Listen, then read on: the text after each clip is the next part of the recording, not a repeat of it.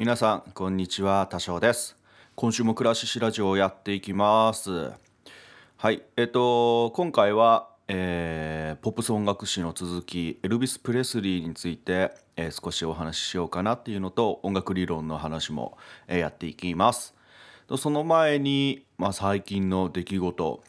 出来事といえば12月7日？7日はなんとなんと僕の敬愛するですねロックスター山中沢夫さんの誕生日でした。おめでと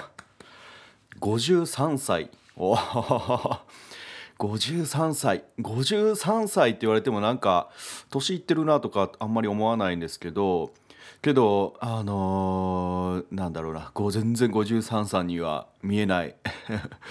あの若々しさ。そしてなんだろう。毒毒々しさというか。いや本当に、えー、と沢尾さんの音楽にはすごい助けられてですね、えー今でも大好き、えー僕が作る曲はもうどこかしら沢尾さんっぽさがあるっていう、えー暗い僕に影響を、えー与えてくれている方ですね。これからもですねえっ、とまあ変わらず沢尾さんらしい音楽聴いていきたいし、えー、沢尾さんの後に続いてるねいろんなバンドさんもあるんでそういう方たちの、えー音楽ももっともっと聴いていこうかなというふうに思っております。いや本当におめでとうございます。はい、あとはそうだな最近あれですねあのゲスト出演ポッドキャストの番組でですね、えーザボさんがやっているベースボールカフェ Can, Can, Can You Say っていう、えーポッドキャスト番組に、えー呼ばれて喋、えー喋ってきました。えー、とどんな音楽が好きだとかうんと、まあ、僕が作った曲を流してくれたりとか、えーしています。えーこちら、えーリンク貼っておきますのでぜひぜひ、えー聞いてみてください、えーすごいですね、あのー緊張してですねでえーといつも以上になんかあんまり ちゃんと喋れてなかったなと思って反省してるんですが、えーぜひ聞いてみてください。ということでじゃあ、えー後半はエルビス・プレスリーの話やっていきましょう。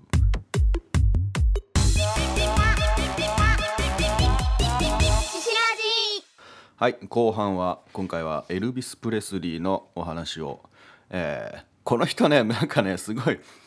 お話がすごいこういっぱいあってあのその中から大筋を抜粋してかなりざっくりなんですが、えー人柄が分かるようにお話できたらなというふうに思います。やっぱりですね伝説的ですよね。もうなんか僕エルビス・プレスリーって名前はもちろん知ってたんですけど音楽そんな聞いたことなかったんですよね。けど聞いてみるとあもうあこれこれか。あこれもなんか聞いたことあるぞみたいな、えー曲がいっぱいあってジェイルハウスロックとか、えー監獄ロックとかですかねとかハウンドドッグとかなんかやっぱり結構聞いたことあるなっていうふうに思いました。ね、本当にですね全然うんと聞いたことないし自分から聞こうとも思ってなかった僕でさえなんか聞いたことある曲がいっぱいあるっていう方ですね。えー現代のロックにというかロックンロールの誕生とともにこの方もブレイクしたっていう感じなんで、えーすごい要の人だなっていうふうに感じました。はい、でエルビス・プレスリーは、えー1935年1月8日生まれ、えー母親の、えーグラディス・ラブ・ブレプレスリーそして父親のバーノン・エルビス・プレスリーのもと生まれました、えっと双子のですねジェシー・ガーロン・プレスリーは誕生時に、えー死亡してしまったそうです。はい。えーっとそれでですね、えー父親バーノンはですねえーっと何不渡り小切手で服役するとかなんかちょっといろいろやらかしてしまっていたそうです。ですごい、えー極貧生活で、えーを強いられていたけれども、まあ、両親からは、えーとても大切に育てられたそうです。えー、と熱心なキリスト教徒、えープロテスタントですかね。で9歳の時に洗礼を受けます。もうこのキリスト教っていうのもね、うん、本当はもっと僕も知りたい知りたいというか、うん、あの調べたいなとは思うんですけどやっぱり音楽との関わりがすごく密接というかググレゴリオ聖歌とかもね、えーやっぱり聖歌とか、えーが生まれたのはやっぱりキリスト教からなんじゃないかなっていうふうに思うので、まあ、ゆくゆくはこういう、えー話も、えー調べないとなというふうに思っておりますが洗礼って何ですかね？9歳の時にの洗礼を受けるそうです。なんかあれですかね？頭から水をかけられるやつですかね？いやちょっと分かんない。教えてくれ。はい。でこっからここ面白いんですけど11歳の誕生日の時にあのライフルが欲しいって言い出したそうですエルビス。何に使うつもりだったのか分かりませんがライフル欲しいよって言ってさすがにライフルは無理だなっていうことでその代わりにギターを、えー、と与えられたそうです。いやーライフルの代わりにギターをってなんかなんかすごいラブピースな感じしますね、えーもうこの頃からもうなんか片鱗がある感じしますね。で、えーもちろんそうやってギターを与えられたことがきっかけで、えー音楽を聴、えーいたり、えー練習するようになるそうです、えー R&B のレコード聴いたりとか、えー黒人のゴスペルを聴きに、えー出かける日々っていうことですね。ただあの結構内気な生活だえー性格だったみたいで人前で歌うってことはほとんどできなかったそうですね。そういう生活を送り送っていくとでもやっぱりプロになりたいなっていう気持ちもあったみたいです。えー13歳でテネシー州に移住します。でこのテネシー州っていうの、えーと場所にはですね貧しい、えー黒人の労働階級者が多かったそうです。でそんな、えー黒人の間で、えー生の音楽を聴き、えー育っていったっていう感じですね。いやライフルの代わりにギターを手にして、えー生の黒人ブルースとかジャズとかを、えー聴いて育っていったそうです。はい。いやなんか羨ましいですねでも。で18歳の時にトラックの運転手として働いていたんですが、えープレスリーはメンフィスにあるサンレコードっていうところに訪れて母親の誕生日に自分の歌を、えーレコーディングしたいと、えー申し出たそうです。えっと、この時はカバー曲で、えー当時有名なバラード、えーを歌ってレコーディングしたそうです。カラオケでやったのですかね？ちょっと詳しくちょっと分かんなかったですけど。で、えー、とそのサンレコードの創始者のサム・フィリップスがその録音を聞いてあいいじゃねえかと才能を感じたそうです。でこのサム・フィリップスはうんとまあ、黒人の R&B が売れるぞっていうのを、えー思っててただうんとその黒人のマーケットにどう参入していこうかっていうことを常々思ってたそうですね。でそこでちょうどプレスリーが黒人っぽく歌うしなんかこいついい感じじゃねえかっていうことで目をつけたそうです。で、えーとザ・ヒルビリー・キャットっていう名前で、えープレスリーを売り出すことにしたそうです。でこの、えーブルースのカバーが話題になって、えー RCA ビクターという、えーとメジャーレーベルとその後契約します、えー1956年に「ハートブレイクホテル」っていうのでメジャーデビューして7週連続チャートトップを記録しております。えー、とでこれがですね、うん、まあ、えープレスリーがあまりにも黒人の音楽を本気で、えー模倣したためやはりですね当時のまだ差別心が残っている保守的な方人には全然受け入れられなかったそうですね。えー前回も話しましたがロックンロールっていう言葉が徐々に浸透していって、まあ、プレスリーロックンロールといえばプレスリーみたいな、えーくらいになってきてる、えー頃なんですがロックンロールは若者の非行の原因だっていうふうに保守派の人は言ったりとか、えー黒人のコーラスは連れてこないでくれって言われたり、えーテレビでまあ なんかテレビのエピソードも結構いっぱいあったんですけど結構あのロックンロールだからねあのセックスとか、えーダンスとかそういうえーなんてスラングなので腰を振る仕草とかテレビで、えーやったこともあるんですがもうそのプレスリーの腰だけは映すなみたいな 指示が出たりとか、えーなんかいろいろあったそうですね。はい、だから、えーとまあ、当時は本当にうんこう白人黒人の文化が衝突して混ざる瞬間なので、えーいろんな考え方いろんな、えー音楽をを作りたいそして、えーそういう音楽を受け入れたくないっていう、えーまあ、対立もあったんですね。ただただやはり、えーもう若者たちは、えー、R&B を欲していたと。黒人の音楽めちゃかっこいいからもっと聴かせてほしい。で白人がやる R&B だからいいだろうっていうことでもうどんどんどんどんプレスリーに熱狂していくと。で1950年、えー、半ばから後半はロック史最初の黄金期とも言われています。でプレスリーの登場で、えー、さらに、えー、ブーム、えー、ロックロールのブームが、えー、加速していくと。えー、で、えー、かつては黒人を嘲笑していた白人がリスペクトとして黒人を真似る時代に、えー、入っていく、えー、そんな時代ですね。いや本当にだからもう騒乱というか えー、いろんな、えー、感情が渦巻いて、えー、非常に面白い時代だなというふうに思います。でプレスリーはですね、えー、っともう若くして亡くなってしまいます。えー、っと1977年、えー、にテネシー州メンフィスの自宅で、えー、死んでしまったと。これもまたうんなんか死亡したのにはなんかドラッグだけど処方され処方ドラッグだからだったよとかねなんかねいろいろ書いてあるんですけどいやー本当にねなんかねウィキペディア見るだけでもねすげえ文字数でねなかなかまとめるのが大変だったんですけど。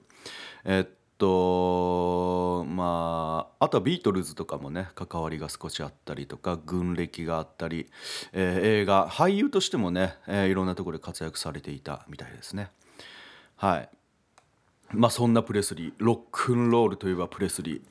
ー。やっぱり音楽も聴いてみるとまあ昔のねえっ、とブルースを速くしたようなドゥドゥドゥドゥドゥドゥドゥドゥみたいなねあの音楽で、えー、とてもノリのいい、えー、音楽、えー、楽曲が多いのでぜひぜひエルビス・プレスリー聞いたことない方、えー、聞いてみてください。はいということで、えー、今回はエルビス・プレスリーについてでした。じゃあまた続きをどうぞ。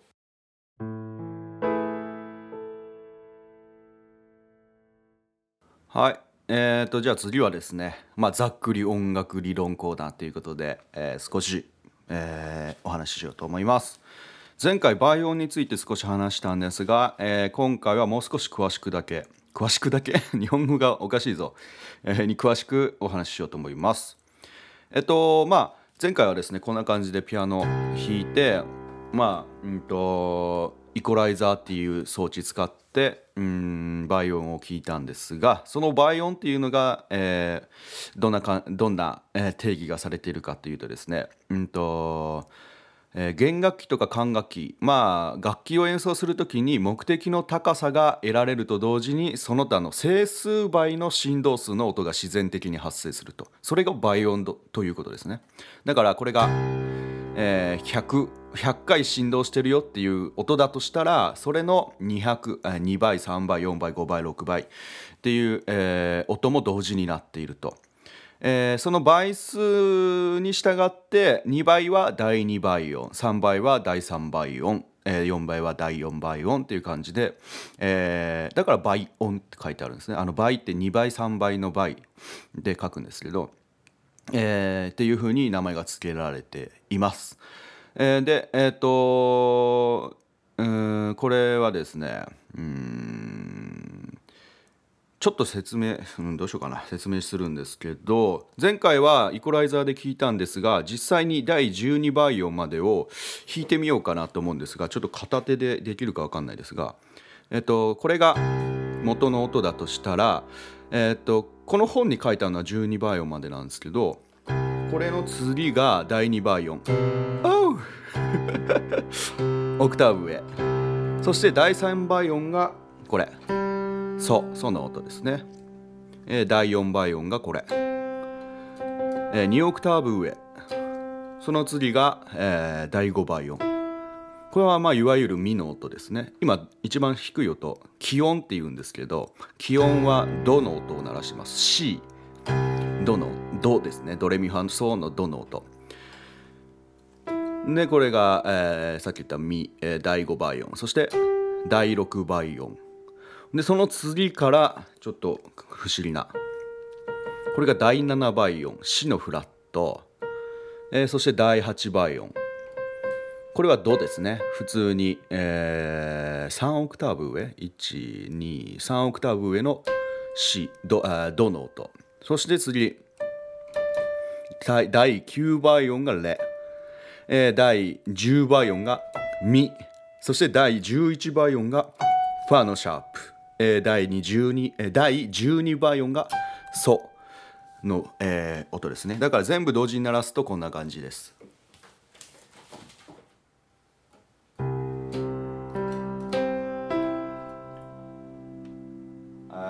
もう一回やっていいですか？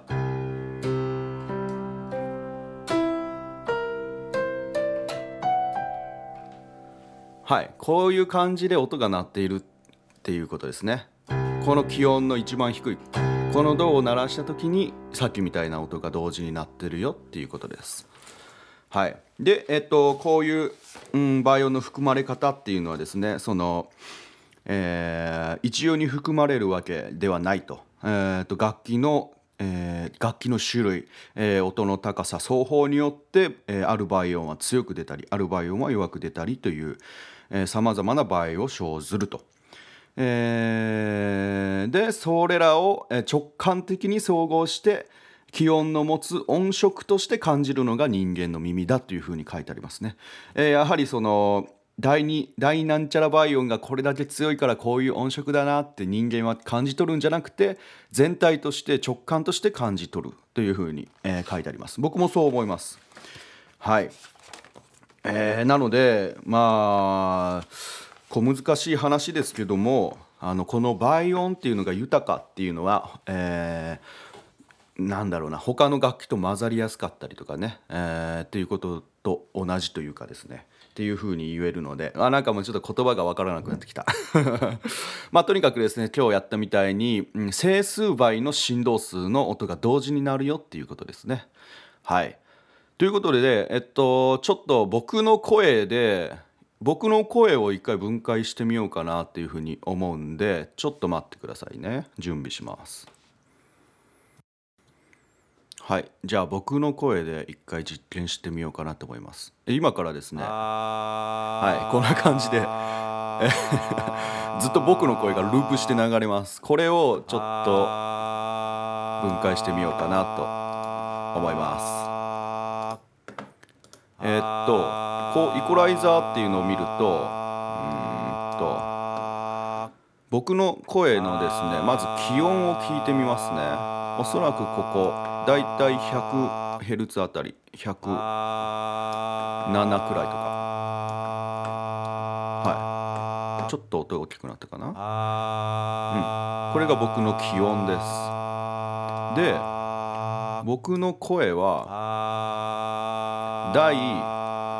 何倍音だ？えーっと第9倍音以降くらいがちょっと強く出てるのでそこら辺の音聞いてみましょう。うんうんうん。これソの音ですよね。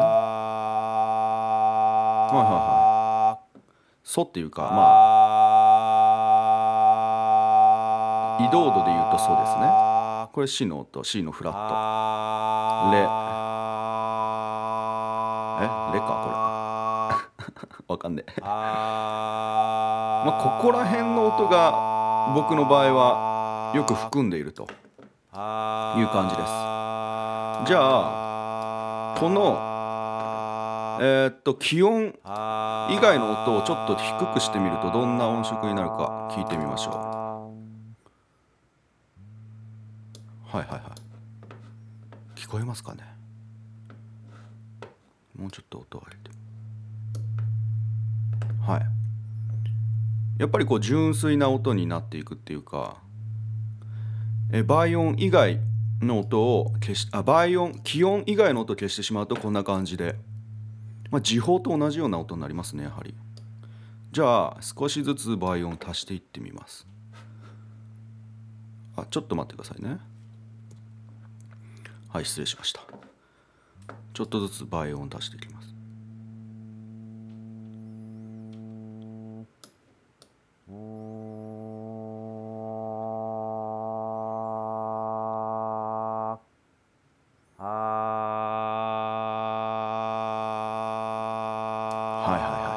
感じですね。やっぱりえ倍音がある方が人間らしい音に聞こえますね。はいはいはい。こんな感じでしたと。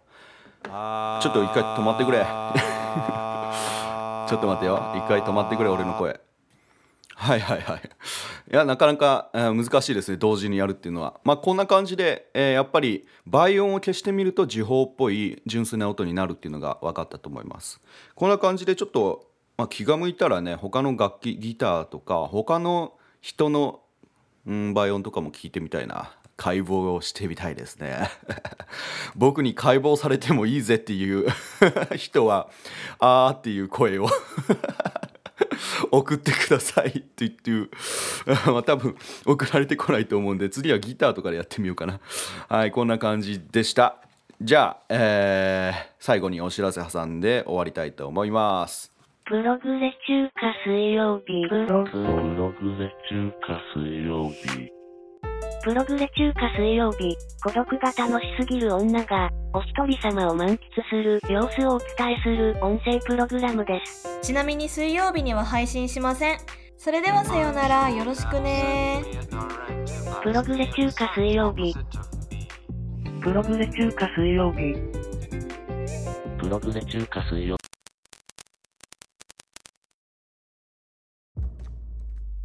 は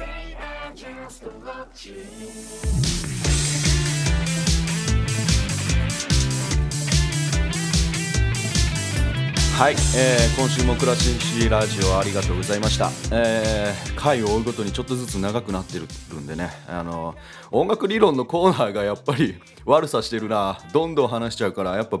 一回エピソードを分けてみようかなっていうふうに思います、えーはいクラシシラジオでは、え皆さんからのお便りメッセージ、えお待ちしております。えー、ツイッターでは「ハッシュタグししらじ」カタカナでししらじと、えつけて、えつぶやいていただけると感想を読みますのでよろしくお願いします、えーこんなとこ、えーここ間違ってるよとかここ、えーこういう音楽あるよとかおすすめの音楽とか、えいろんなこと教えてください、えそういう方は DM でもいいですし Gmail でも大丈夫です。